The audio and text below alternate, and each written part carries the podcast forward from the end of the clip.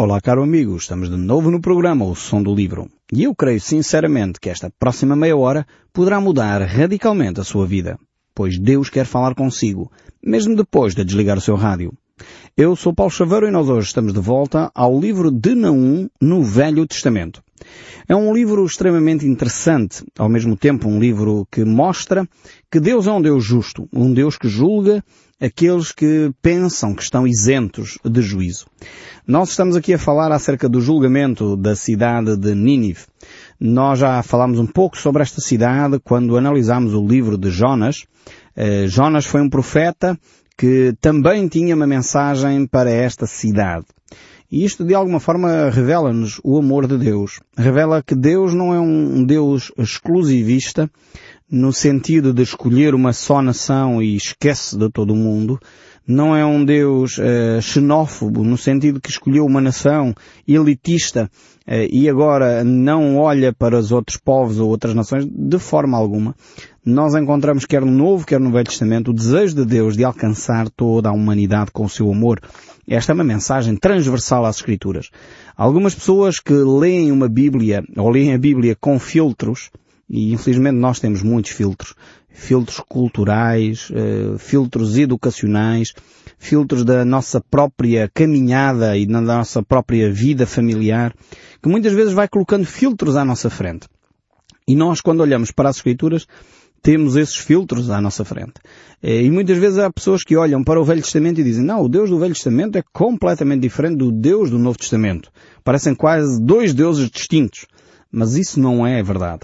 Eh, cada vez que eu olho mais para as Escrituras, e por isso nós temos aqui no nosso programa feito um, o estudo de um livro do Velho Testamento, o estudo de um livro do Novo Testamento. Porque, apesar de haver dois contratos, digamos assim, duas alianças, havia, isso é um facto, havia duas alianças, a aliança baseada na lei, eh, na qual o grande princípio era a bênção era recebida por quem vivia em obediência, a maldição recebia aqueles que desobedeciam à lei. Portanto, havia esta dupla, eh, duplo trato entre Deus e, e o povo de Israel, neste caso. No Novo Testamento nós encontramos o Deus de graça. Não isenta o povo das suas responsabilidades, como é óbvio, nós encontramos no Novo Testamento o mesmo princípio, aquele que semeia, colhe, portanto, está idêntico, mas uh, com uh, um, uma base completamente distinta. Porque na realidade nós verificamos que em Cristo Jesus hoje temos a nossa dívida paga para com Deus. E o nosso relacionamento com Deus mudou substancialmente. Nesse sentido há uma alteração, mas o Deus continua a ser o mesmo Deus. O Deus que ama, o Deus que cuida, o Deus que se preocupa, tanto que encontramos uh, Jonas a trazer uma mensagem para Nínive e agora Naum também com uma mensagem para Nínive. Deus é um Deus que se preocupa com os outros povos. Nínive era a capital do grande império da Assíria, um dos primeiros grandes impérios da humanidade, eh, depois logo seguido de, do, do Império Babilónico, que na realidade foi considerado o primeiro grande império ainda que a Síria já tinha um vasto território, mas ainda não é considerado um império em si mesmo. Mas era um, um país extremamente importante, e os dois grandes países daquela altura eram o Egito e, e a Assíria. Então Deus tem esta mensagem, eh, uma mensagem trazida da parte de Deus, através dos profetas eh, que estavam em Israel, para que esta cidade pudesse repensar as suas ações. Deus tinha feito isso em relação a Jonas, tinha permitido que Jonas fosse até à cidade de Nínive e lá anunciasse essa mensagem e de alguma forma o povo aderiu àquela mensagem, arrependeu-se do seu pecado e voltou para Deus. Agora com eh, esta mensagem já é uma mensagem eh, de pôr um ponto final na situação. Eh, e nós vemos que muitas vezes Deus faz isso. Deus é um Deus tremendamente paciente, é um Deus tremendamente longânimo, é um Deus de graça, de bondade, mas é um Deus de justiça. É um Deus que não fecha os olhos às injustiças. E é um Deus que, apesar de bondoso, de misericordioso, de graça, muitas vezes Ele nos isenta das responsabilidades que nós temos, eh, não nos deixa sofrer as consequências totais dos nossos atos, no entanto, eh, Deus é um Deus que eh, não permite as injustiças que elas continuem sempre ad eterno, sem fim. Não, Deus um dia diz, chega, termina. e termina mesmo. Quando Deus põe esse ponto final, não há mais volta a dar. Então, a justiça de Deus cai então sobre esta cidade de Nínive e a mensagem que nós encontramos aqui no livro de Naum é muito clara. Deus é um Deus justo. Deus é um Deus que envia o seu julgamento sobre a cidade de Nínive, pois Deus uh, já tinha enviado Jonas para que o povo se arrependesse e apesar de o povo ter se arrependido foi um arrependimento temporário. Por isso agora Deus é um Deus que é justo e vai julgar esta cidade. Então, Deus deu uma oportunidade a esta cidade. Deus deu esta oportunidade, mas ela não durou mais do que uma geração. É um período de cerca de 100 anos uh, que uh, o povo vive mais ou menos nos caminhos de Deus, mas não, uh, não tiveram uma mudança significativa para perdurar mais que uma geração. e isto é lamentável. Isto faz-nos claramente olhar para as nossas atitudes. Faz-nos claramente olhar para a forma como nós educamos os nossos filhos. Eh, tenho encontrado muitas pessoas um, que, por um lado, talvez por descontentamento uh, da, da, sua própria vivência espiritual, dos ensinos que tiveram ou não tiveram, dos maus exemplos que viram na vida religiosa, uh, que decidiram não educar os seus filhos uh, na religião eh, que eles próprios tinham sido educados. E isto é, é, é por um lado, relevante, uh, coloca uma grande responsabilidade sobre aqueles que têm a, a, a responsabilidade, desculpe a redundância, de educar as pessoas nos caminhos de Deus, mas ao mesmo tempo revela que às vezes não há de facto uma alteração significativa na vida daquelas pessoas. Tanto que os seus pais não fazem muita questão que os seus filhos aprendam os caminhos de Deus. E ouço com frequência pessoas a dizer, não, os meus filhos quando chegarem a adultos, eles escolhem. Eu creio que nós, como educadores, como pais, temos toda a responsabilidade de educar os nossos filhos naquilo que nós consideramos uh, ser o mais adequado para a sua vida. E se de facto estamos descontentes uh, com a, a, religião que recebemos dos nossos pais, eh, se estamos descontentes com a forma como os nossos pais nos educaram eh, nos caminhos de Deus, então temos que procurar alternativas. Não podemos ficar um, eh, aliados como se isso não fosse importante. Não, a vida espiritual é, é essencial para o nosso crescimento como pessoas equilibradas. A espiritualidade faz parte do ser humano. É impossível desligarmos uh, o ser humano da espiritualidade. Nós podemos querer fazê-lo. Às vezes tentamos fazê-lo. Mas mais cedo ou mais tarde nós temos que uh, refletir sobre isto. Ainda há pouco tempo estava a falar com um grupo de pessoas e, e as pessoas diziam, pois eu durante muitos anos tentei calar uh, esta, esta, estas perguntas existenciais dentro de mim. Mas agora que estou a avançar na idade, uh, e um, com cerca de 40 anos, uh, cada vez faz mais sentido pensar na espiritualidade. Então, de facto, nós, há, cada um de nós é diferente, foi o que eu disse. Há pessoas que começam a refletir sobre estas matérias muito mais cedo, mas todos nós somos seres espirituais. Ainda que nós tentemos calar a espiritualidade que há em nós, mais cedo ou mais tarde ela vai falar mais alto. E ela vai nos questionar das opções que nós fizemos. Então é importantíssimo nós, se temos dúvidas sobre o caminho que nos foi transmitido por nossos pais, temos que fazer a pesquisa, temos que trabalhar. Não podemos deixar a coisa correr sem uh, tomarmos uma posição. E é necessário, de facto, que os nossos filhos uh, sejam educados naquilo que nós consideramos o mais adequado. Por isso a importância de nós pesquisarmos. Nós adultos temos essa grande responsabilidade. Não podemos delegar isso para os nossos filhos que são crianças ou são jovens. Não podemos delegar isso para as suas mãos. Uh, claro está que se eles estão a fazer boas opções, nós verificamos que eles estão num bom caminho, claro, devemos apoiá-los. Isso ainda por cima nós uh, temos uma atitude de que não fizemos o nosso trabalho de casa, de ir à procura, de analisar, de avaliar, de estudar em comparação com a Bíblia se aquilo que está a ser ensinado em determinada confissão religiosa é ou não de acordo com a palavra de Deus, pois então eh, temos que deixar os nossos filhos fazer as suas opções.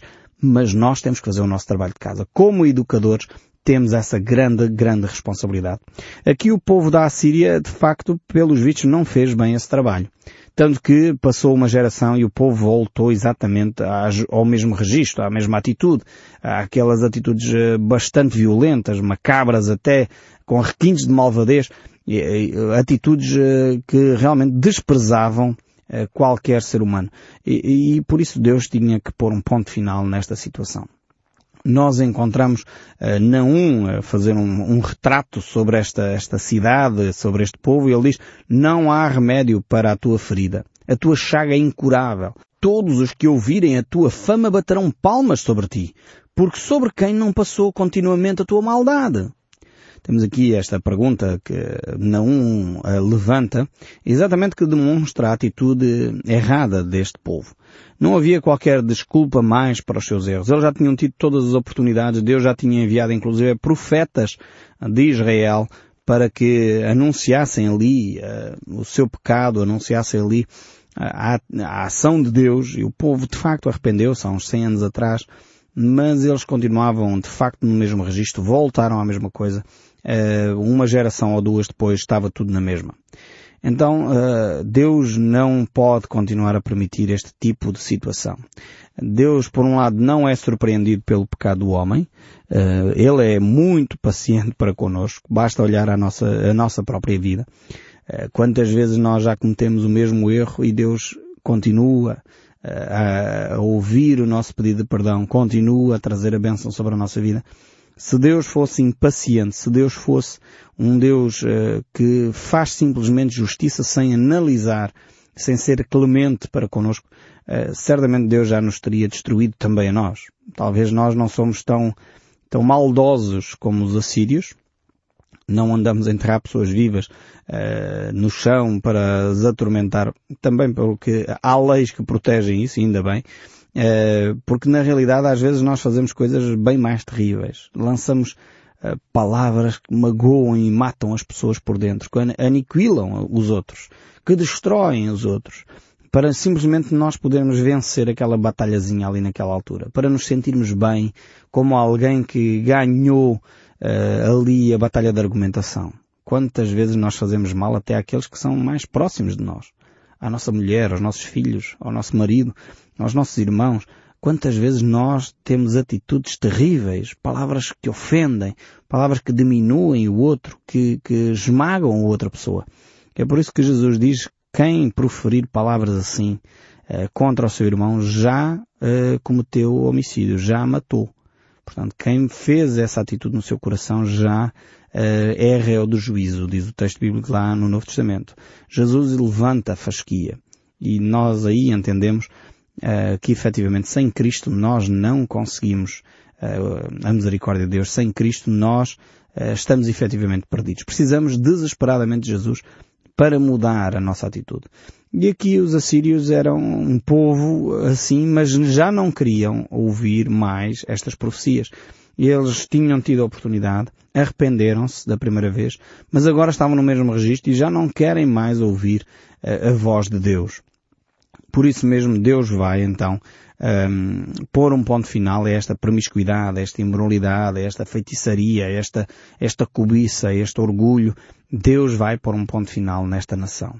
Então nós poderíamos dividir o livro de Naum da seguinte forma para nos ajudar a compreender um pouco mais este livro, nós, por exemplo, poderíamos dividir do capítulo 1, verso 1 a 8, onde daríamos o título Temos a Justiça de Deus e a Bondade de Deus, descrita nesta, nesta secção. Do verso 9 até ao 15, nós temos a justiça e a bondade de Deus demonstrada no travar da imoralidade dos ninivitas e em dar as boas novas, ou seja, uma boa notícia para Judá. Depois, no capítulo 2 e 3, nós vemos a justiça de Deus em executar a sua decisão de destruir uh, a Assíria. Então vemos que Deus é um Deus justo, mesmo quando uh, a sua decisão é a destruição de um povo. Ou uh, o colocar este povo numa situação que efetivamente o vai conduzir ao arrependimento. então muitas vezes a ação de Deus e a justiça de Deus é travar a maldade e Ele é justo em fazê-lo para que inocentes não possam continuar a sofrer. Aliás, essa tem sido uma das grandes argumentações. Às vezes algumas pessoas para se colocarem numa posição de, de justificar o porquê é que não querem seguir a Deus, eles dizem, ah, não, mas então porquê é que Deus não defende os inocentes? E quando Deus o faz, as pessoas dizem, não, mas Deus é tão violento que anda a matar os povos assim sem mais nem menos. Então é, é um, uma brincadeira quase do gato e do rato. Andamos aqui a tentar argumentar, no fundo, para justificar a nossa incredulidade, justificar a nossa não adesão àquilo que é a palavra de Deus. Eh, e, no fundo, quando nos dá jeito, defendemos a injustiça em relação aos inocentes, que não há justiça, Deus não faz. Quando Deus faz a justiça, dizem, Ei, Deus fez eh, justiça. Não. Aqui foi, foi uma atitude completamente radical. Ele uh, destruiu uma nação. Pois, claro é preciso entender o contexto histórico, cultural desta nação para perceber que afinal foi mesmo justiça que Deus fez. Só que nós, seres humanos, gostamos de argumentar desta forma para continuar a justificar as nossas atitudes.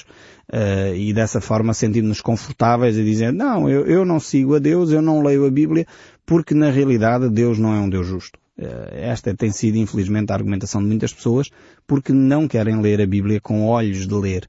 Não querem olhar para a palavra de Deus uh, com, com humildade suficiente para ver porque é que Deus faz o que faz.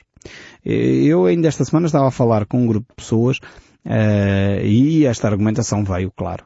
A injustiça, os inocentes que sofrem, um, mas estávamos todos juntos, com uma boa atitude, pessoas sinceras, estão, estão sinceramente preocupadas e querem respostas honestas também sobre esta matéria. Uh, porque são pessoas que estão à procura estão à procura de Deus, estão à procura efetivamente de compreender as coisas, porque é que elas ocorreram como ocorreram. Então nem sempre é uma atitude de justificação dos erros e de, de esconder a sua, os seus erros, não é? Às vezes é de facto uma busca sincera e tal coisa receberam isto na sua educação, que Deus era um Deus assim vingativo, terrível, etc. E depois muitas vezes as pessoas repetem sem fazer a análise devida dos textos bíblicos. E então estávamos nessa argumentação. E, de facto, após essa argumentação, lembrei-me de algo interessante. Uh, espero eu que possa ajudar nesta reflexão de perceber porque é que às vezes Deus manifesta a sua justiça e o seu amor de uma forma firme. Uh, algumas pessoas têm, têm tido a infelicidade de ter uh, na sua família, talvez pessoas com problemas de vícios, toxicodependência ou álcool. Uh, e uma das recomendações que é dada às famílias dos, de, dessas pessoas que são toxicodependentes ou alcoólicos é elas manifestarem o seu amor de uma forma firme. manifestarem um amor firme. E o que é que é o amor firme? O amor firme é dizer, por exemplo, a um filho não permito que continues a roubar cá em casa. Não permito que continues a mentir cá em casa.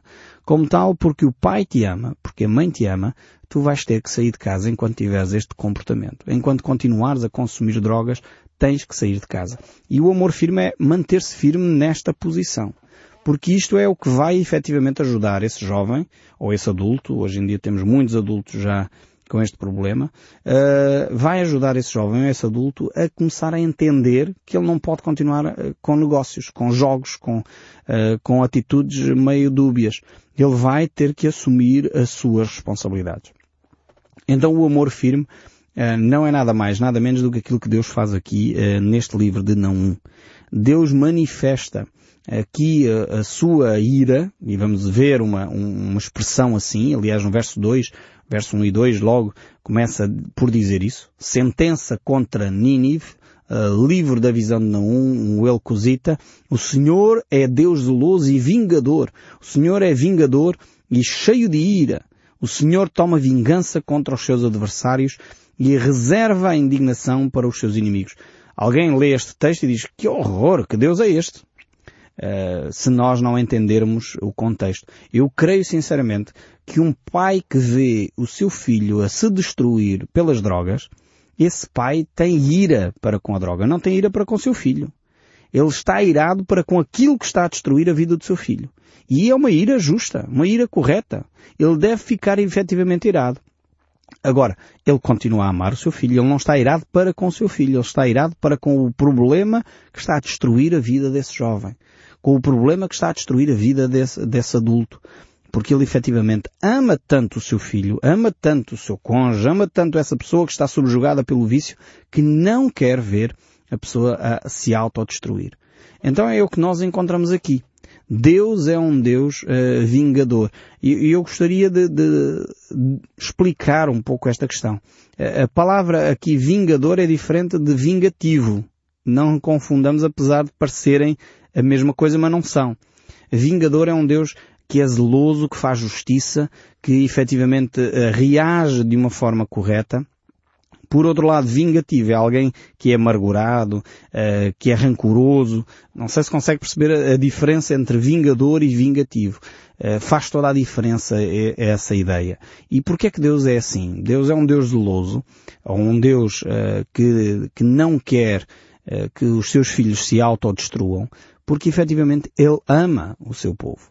E por isso mesmo Ele diz logo, logo quando Ele dá os Dez Mandamentos no livro do Êxodo, capítulo 20, eh, verso 13 em diante, ele diz, não terás outros deuses diante de, de, mim. Não farás para ti imagens de escultura, nem semelhança alguma do que há em cima nos céus, embaixo na terra, nem nas águas debaixo da terra. Vejam bem este texto.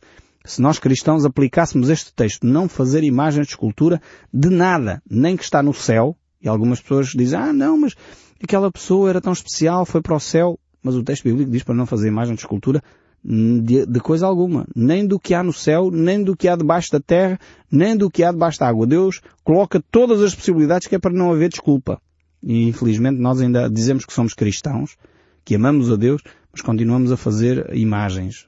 Temos que acabar com isso na nossa vida espiritual. Verso 5 continua. Uh, não as adorarás, nem lhe darás culto.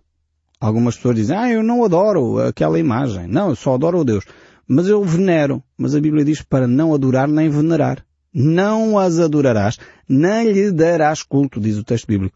Porque eu sou o Senhor teu Deus, Deus zeloso que visita a iniquidade dos pais nos filhos até à terceira e quarta geração daqueles que me aborrecem e faço misericórdia. Esta é a frase tremenda. Faço misericórdia até mil gerações. Vejam a bondade de Deus aqui daqueles que me amam e guardam os meus mandamentos. Deus é um Deus que faz misericórdia, que abençoa a vida. Mas para isso nós temos que acabar com as imagens na nossa espiritualidade. E infelizmente nós dizemos que somos cristãos, temos Bíblia em casa e qualquer Bíblia cristã tem este texto bíblico, veja na sua própria Bíblia, Êxodo capítulo 20, verso 3 a 6, e verifique aquilo que Deus está a dizer. Não se deixe enganar, nem por mim, nem por ninguém, com dogmas ou teses ou filosofias que o levam a afastar-se de Deus. Deus não permite a competição entre outros seres. Não é justo sequer fazer isso, porque Deus é efetivamente um Deus amoroso, um Deus consolador, um Deus que não há outro igual a Ele. Que cada um de nós possa continuar a ouvir a voz de Deus e mesmo depois de desligar o nosso rádio, certamente Ele continuará a falar connosco. Deus o abençoe ricamente e até ao próximo programa.